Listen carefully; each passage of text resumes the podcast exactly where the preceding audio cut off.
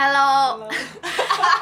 嗨，欢迎大家回来收听我们今天的东京任女子。然后我是素，我是 Smile，我是恩小姐，有越来越顺。好，那我们今天呢，其实就是访问恩小姐的上中下的下篇，终于要进来了。那刚刚我们其实也是有在犹豫，说真的要拉到下篇，但是因为可能这一篇会很精彩，所以还是要来讲一下。我们刚刚在讲，呃，刚好就是恩小姐跟 Smile 一起合作的那个公司里面有一个比较有趣的切入点，是专门在跟日本的公单位交手这件事情。因为我在想，一般的广告代理店，当然就是有生意大家都会接嘛。但是有很多人可能跟倾向只想跟私人企业往来，因为其实跟公单位的话，可能从一些标案或者就是什么的切入点会比较辛苦。那你们二位刚好在那边也大概做了一年多，对，差不多。那你们的案件的比例里面，跟公单位就是所谓日本地方自治体的这一个的比率，大概有几成？我比较多，因为我负责市场，相反的就是很多案件都是公单位的，就是得要去写标案，然后拿下来的，所以我比较多公单位。相反，当你们因为像你们以前可能碰到的甲方还是什么，都会是比较私人企业为主。对，那它的销售就是它的销售目的，或者是它的产品设定很明确。对，公单位的案件的时候，你们有什么样有趣的干股台，还是你们觉得有一些？今天是要访问他，对对对，因为恩小姐刚好就是告 告别做告别做，也是接了算是地方对观光自治体的一个 promotion 嘛，然后听说很惨烈嘛，你觉得惨烈的原因是预算不足，还是因为整个策划的感觉，还是怎么样？这个可能是非常个人的一个原因吧。就对于我个人来说，它非常惨烈的一个。原因是他只是为了做而做，他只是为了消耗他这个给的预算，然后他也并不介意这个过程或者是说这个结果是怎么样，他只是纯粹的为了消耗预算而做这个事情，所以对于就是实际去执行或者是说比较在乎结果的人来说，其实是一个蛮惨的一个事情。但是这个算是偶尔都会碰上吗？还是非常少数的 case？这一次的这样子的感觉。在我看来，就是因为我的这个案子没有太多，我做这种对公的案子并不是很多，可能也就是一两成左右吧。但是这一两成里面，百分之九十是这个样子的。对，很多都是百分之九十是这样。对对，因为这个时候我跳出来补充一下，因为很多时候在就是公家单位，就是我们说自治体或地方政府，他们都会有年度预算。对，所以你这个预算没有花完的话，你明年要再跟。上级政府在申请是下不来，比较难。那为了能确保可以实际都有消耗，或者是超越部分的消耗，就会产生你们现在所讲的这个部分。但是相反的，那这这样子的前提，你们觉得很痛苦的另外一个原因是，与其说就只是在做一个没有人真的很在意的东西之外，你觉得？会不会其实对于自治体本身，或者是对于地方那些企业来说，其实才是真的最不好的事情，还是怎么样吗？我我我自己遇到公单位的话，是我觉得没有像恩小姐她所遇到的，就是只是为了消耗预算而而去做一样一一样，就是他们可能地方政府就是有这笔补助金，没错。可是对我而言的话，我我我现在自己就是这个工作，然后交手过的，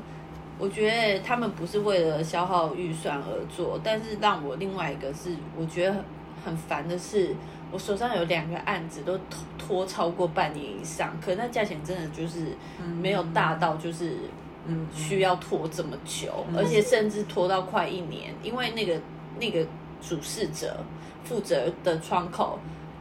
他就是漫不经心，嗯嗯，觉得很累。他是公务员，所以有可能是他不知道怎么执行吗？没有啊，他就是不在乎。态度问题。对态度问题，他真的就不在乎，哦然后他就只是会一直跟你改，一直请我们请我这边就是再给他新的提案，嗯针对不一样的季节再提。我觉得有一个案件，就是那个案那个钱真的没有很多，嗯如果就是以我这边付出的心力来看的话，他最后提到十个版本呢、然后原本是说五月要开始做，最后是拖到就是隔一年新的一月底才把它做完。是因为有担当的变动吗？没有，他就是一直各种拖拉扯，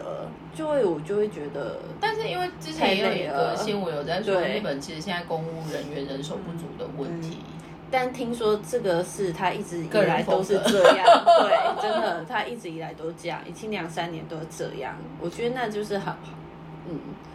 就是你同时要接新的，可是这个案子又一直不结束，嗯，然后就还是会有每个月可能就是持续的，他可能又突然想到什么，然后就是你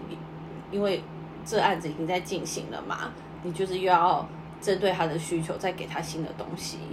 为什么会这样子？我蛮好奇的。但是我在想，世间只要跟公家单位牵扯，就政府相关的单位牵扯在一起的时候，很多时候很难避免掉这个状况的感觉。我我觉得这个我可以理解，但很看个人运气。，对，但是我不知道我经手的那两个都让我觉得不可思议的久，其他也是有啊它。是直接对公单位吗？还是中间还有一家代理店？中间还有一家代理店，可是最源头就是他们，你懂吗？哦对啊，源头就是公单位啊，嗯对啊，所以这种转包呃，中间再过一转发者对。你们遇过最疯狂的是有转包转转包过几次，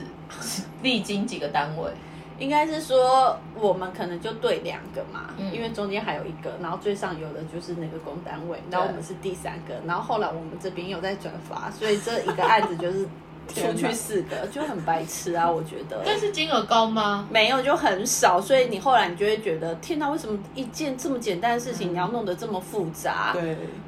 他们可能在做慈善事业吧，就是确保每个人都有饭吃。嗯，但是就是签下来的效果觉得不好，而且你就是要你最后的所有的作业时间都是花在一直在联络、一件事情，你要转这边，然后又要转这边，然后这边过来又要再转两层，嗯，很曲折。我觉得我浪费时间，真这个可。能就是甚至是我们没有办法改变的任何对对对对，一个现状就很累。可能某嗯些方面来说，它日本就是希望这些中小企业不要去倒，或者是怎么样的。像呃，像我之前做的那些对公的单位，它在地方嘛，那它我们是在东京的这么一家广告公司嘛，但是它是一定要用到 local 的一个代理店，然后通过他们再来下放给外包给其他的公司，这样子。就其实完全没必要嘛，可以直接做啊，或者是说对，你们就在当地做掉不就好对，但他？必须要通过一家当地的这样的一个公司去做这个事情。我在想说，里面会不会是有一些什么地方什么小企业扶持啊之类的政策在里面，所以他他们只能这么做之类的。就是我觉得这个就是会牵扯到就是标书的内容怎么写。那写标书的内容是针对不一样的产产那个单位，然后跟他们的需求，还有就是说这个单位可能就是没有办法做到这样子的事情，所以中间一定要跨过，嗯，就假好比就即使在东京，他都得要去找这样子的公司。我觉得就是看单位，但是的确就是这件事情就是在日本发生的案件，就是次数非常多。因为相反的，我有朋友是在台湾开广告公司，他他的公司是可以接。就是台湾政府的案件一样，也是所谓的标案，可是就是标书的内容，就是两边我对照起来看，因为后来我也是有帮他处理一些，就是针对台湾的政府要来日本做一些 promo promotion 的一些东西，两边标书对照起来看，台湾就是简单明了多了，可是日本就是会迂回很多有的没的，对。这个部分呢，我有一个有趣的分享，因为我们公司本身其实有不小心有拿过那个嘛，参加过心。补助款，虽然就是也不，反正结论来说不是那么那个，但是对，我觉得日本的整个构造上面有点确，他们有点过度要确保这件事情真的有照期待的执行，所以他们会用很疯狂的嗯审核基准来做嗯，当事者的 double 的确认，但是也因为这样子。就会衍生出啊，哎，你上有政策，我下就有对策，哦所以就会衍生出像有人是专门去处理标书这件事情，可是他可能接下了这个案子之后，他人已经就是死掉了，所以他就赶快再托孤给别人的概念。但是话拉回来，就是说，我觉得，因为坦白说，这几年特别是 COVID 期间，日本其实有一度整个国家状况是有点就是不太好，不管是没有钱或干嘛。然后现阶段，因为我们现在录的 moment 是二零二四嘛，那二零二四在二零二三的大概去年 Q 三就是九月之后，日本其实整个国门再度大开，以你们之前碰的业界叫英镑，就是我们说观光，其实状况是非常非常好的。但是相反的是，我觉得现在日本与其说他要做很多 promotion 跟发信以外，他们可能现在比较大的隐忧都是比较基础建设，比如说人手不足的部分，或者是设备老旧的部分。嗯嗯。但是大家可能还是会想说跟风，那我就是继续 Q 很多人，用行销的力量 Q 很多人来。但相反，我觉得这个这个问法就比较特别的是，因为以你们不管是做行销，或者就是做即刻效益，或者是 marketing 广告这件事情。当如果对方是没有那么准备好的内容的时候，你们觉得来做这样子的 investment，其实会带来什么样的问题？你是指，比如说我，你是指甲方没有做好，还是说我们帮他找甲方 influencer 没有甲方没有做好？举例来说，我现在就是一个老旅馆，然后我很希望大家都来住，可是我的东西其实就是老酒，对，然后大家来可能就是失望指数很高，他们还是要做啊，因为这件事情。就是有，因为我自己的案件就是有曾经就是有做一个饭店的案件，可能那个案件就是的确他们是开了新馆，是新馆很不错，但是说真的，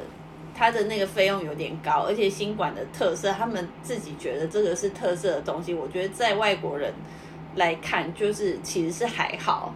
不是说完全没有特色，但是也没有就是说它完全就是一个百分百可以卖的卖点，就是是还好的。后来就私底下我其实就有跟。就是中间的那个广告，就是中间把这个案子丢过来给我们的中间那广告商的人说，我说其实他如果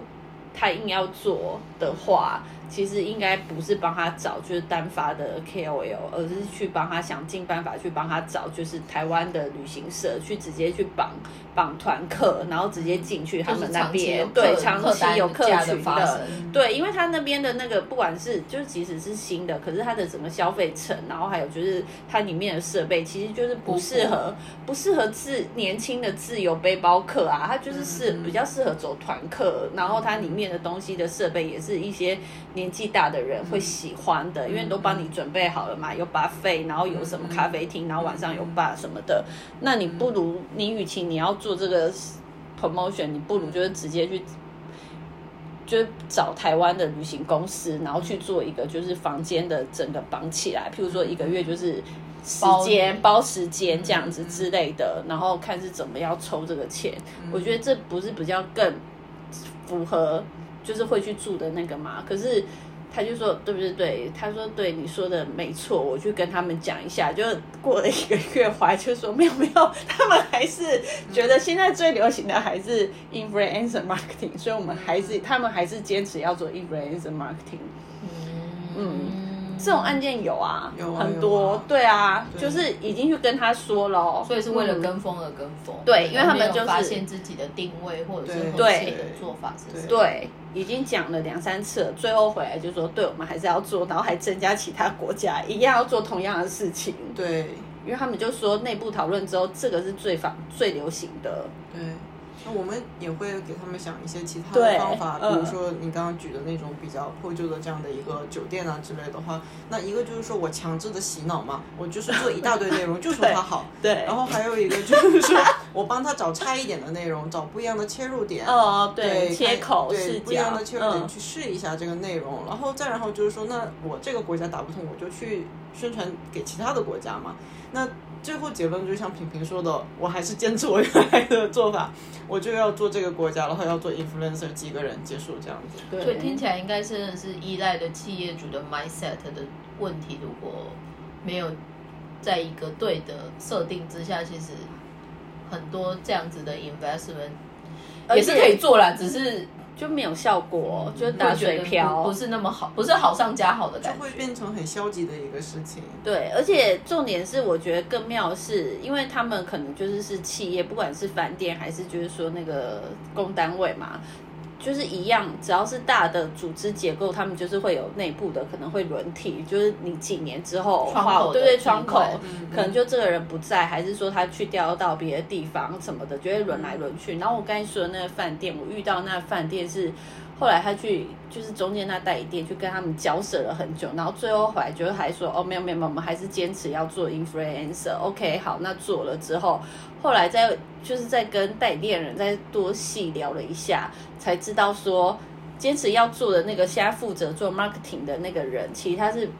完全没有 marketing 的 sense，他只是以前饭店就柜台出身的，然后只是因为那个部门可能现在有一个人走了，所以就把他移过去。对对，这种超多也 case 也蛮多的。对对，这种很多啊。好，但是相反的呢，我觉得最后呢，想要再跳回来聊一个东西，就是因为你们其实有非常多的执行点是要去找 influencer 来一起做对的合作曝光什么的。对于 influencer 现在的这一个感觉到顶点，然后到人人好像都有机会变成 influencer 的现在，你们觉得好的 influencer 的要素，或者就是接下来的 influencer 其实可能要有什么样的 skill 会比较容易 survive 吗？你让我想一下，我的话呢，我会觉得就是。就是如果他是很了解他自己的 TA 的话，然后我们找他，我们只能从他一开始的，就是过往的，就是发信的内容去大概去知道说，哦，那他可能是什么样子的东西是比较合适嗯。但如果就是未来的话，我觉得就是他们要更了解自己的，就是所谓的 target 是什么样子的族群，嗯然后我们找他，他可以帮这个客人做达到什么样子，就是更加锦上添花。所以你 expect influencer 某方面要有自己，不管是成为一个商品或成为一个企业的价值的一个对他要自己要知道，而而不不是有名而已。或者是说我只要就是所所有的客人来找我，我就为了要赚这个钱，我都要接，因为有一些东西其实它是不适合的，或者是它根本要取之有道，对对对对对，就是它 就是跟爱惜羽毛的感觉。对，就是它就不适合啊。但是现在比较多看来的是，他觉得只要有案件就会接的很多，嗯相反的这种人是很多的。嗯，那你有什么建议吗？我是觉得说现在的 influencer 可能越来越难做吧，嗯对他可能要有非常强的一个个性，然后，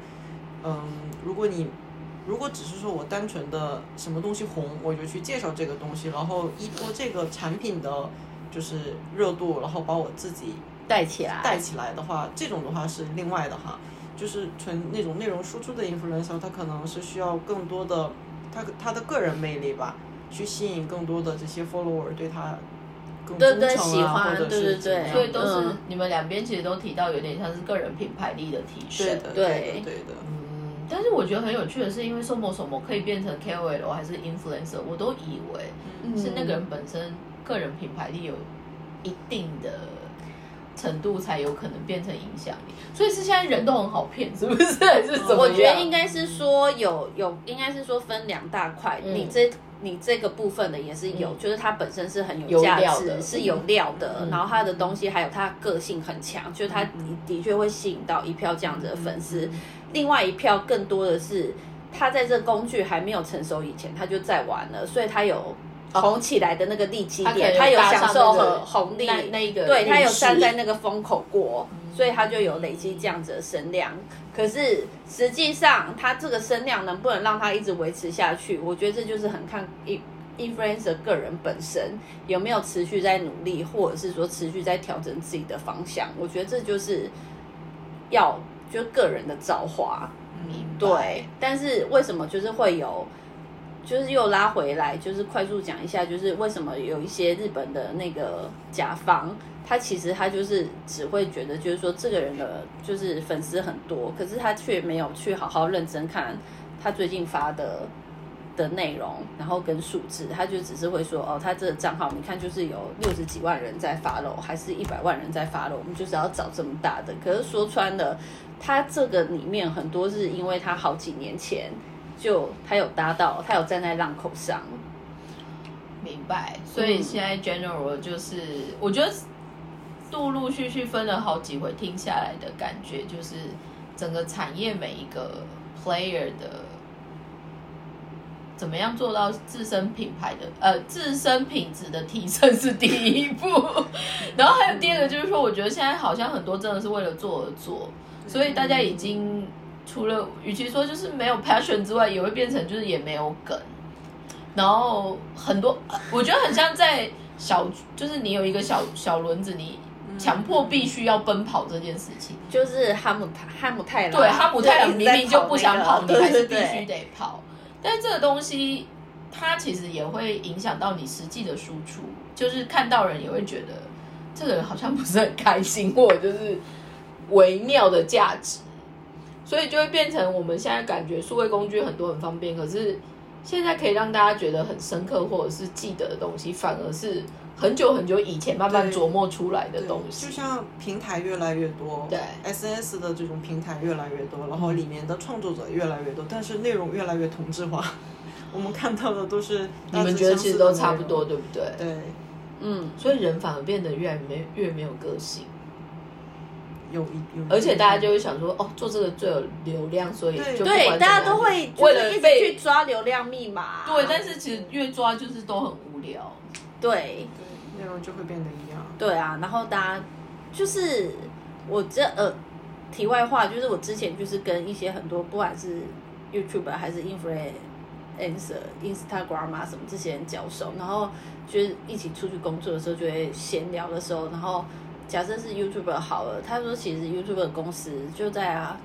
在二疫情前后吧，然后还有疫情中间的时候，他们就是为了，因为他们的工具就是提升嘛，变得因为大家都不能出去，等于就是他们的工具就变很强。然后后来他们就是有找就各国的人，然后去帮他们所谓的就是前辈带后辈，然后去上课，然后对对对对，然后我就说那到底是教什么？然后他们就说就是一直在强调。就是流量密码的 content，然后我就笑了，冷笑了一下，就觉得 哦，好哦，原来是在教这个。嗯，现在不只是 influencer 在做这个东西，很多平台也都在积极的去告诉大家，你做这样的内容，它最近是火的哦。哦，就是那个演算法，对，他会告诉你，平台甚至会告诉你最近是这样的一个内容，嗯，它都有的。对哦，因为大家都是想尽量的把这些用户留存在自己的平台、自己的圈里。哦，这个我我有隐隐约约我都感觉到，可是我觉得，所以所以我觉得现在就是，比如说像日本国内还干嘛，大家就会陆陆续续会怀念以前的时代，什么昭和时代还是什么，哎，太就会比较复古。但是原因是有想法的年轻人，其实反而对于那一个的深度最有感。因为他没遇过，而且他觉得很着迷。可是后面新的这些，你很 easy 可以 reach 到，可是你也会很容易就丢掉。所以以前我忘记在跟某一个前辈聊过，他说来的越快的东西，其实是嗯被丢的越快。哦，当你要很费心力，嗯，特别要等的。这一个其实因为你的互动过程变得很深刻，所以你反而会好好的去珍惜珍惜这个东西。听起来很 cliche，就是很老派，但是隐隐约约，我觉得在现在新一代或者是有些有意思的年轻人的个人的选择上面，其实有慢慢的出来。最后一件事情我觉得很特别，就是你觉得日本企业主对于就是中国的那些不管是抖音还是小红书，他们认知度到哪里？因为可能是这家公司能接触到的客户的 程度，他跟他他的这个 TA，对他的 TA 是比较不太了解这样的一个，不太了解这个国家，或者是不太了解这个国家里面的平台的这些客户，所以在我感觉他们都是哦，我头一次知道有这么一个平台 这种感觉，大家都停留在微博的时代或者是微信的时代这样子。然后有的甚至都是不太了解哦，小红书这样子吗？抖音哦，还有抖音哦，这种感觉。我觉得这个其实就变成是因为在中间 middle 的 player 的窗口跟实际下决定的切主，他们其实有一定年龄层了，嗯，所以他能了解的趋势跟切入点是的，这个其实就是与其说是以前会说这叫资讯落差才，但是至于我，他觉得有点像是日文，日文有一个说法叫做那叫什么？诶，情報格差。因为隔差，对，因为因为你的资讯的正确度会有可能让你变成完全的赢家，或者是完全就是很麻子细的那一边。所以呢，今天呢，我们也是默默的呢结束了就是三部曲的部分。虽然大家可能就会觉得说，我们这次聊的部分就是。很就是比较发散一点，但是因为说穿，我们努力尽量不要把它变成是对于以前公司的抱怨大会，还有就是说，就是不要憎恨日本这个国家太多。但相反，我觉得有机会停留在这边的在日的外国人们，某方面也是借由日本这个环境，或者就是看到的一些刺激，的确也是在其他国家不一定会马上 approach 到，但是。他们 always 有他们自己的引诱，然后相反，我们也会觉得说，天啊，日本如果再不振作的话，这个国家真的会越来越无聊了，就不是毁灭而已，就是先从无聊开始这件事情，我会觉得有点可惜这样子。所以呢，谢谢大家，就是刚好花了就是三期的时间来听我们讲一些比较不一样的，就是 output 的部分。那如果刚好不小心听了之后，想说哦。就是广告的店长这样，那小姐好像有点酷，想要再多听一点什么的话，其实我们可以请他讲他的专业是抖音跟小红书，我觉得那蛮精彩的。但是想说第一次就默默先让他出场，之后就我也是觉得说，哎，为什么就是小红书还是抖音这样一直变化在变化，我觉得很有趣。对啊，好哦，那谢谢大家今天的收听，拜拜。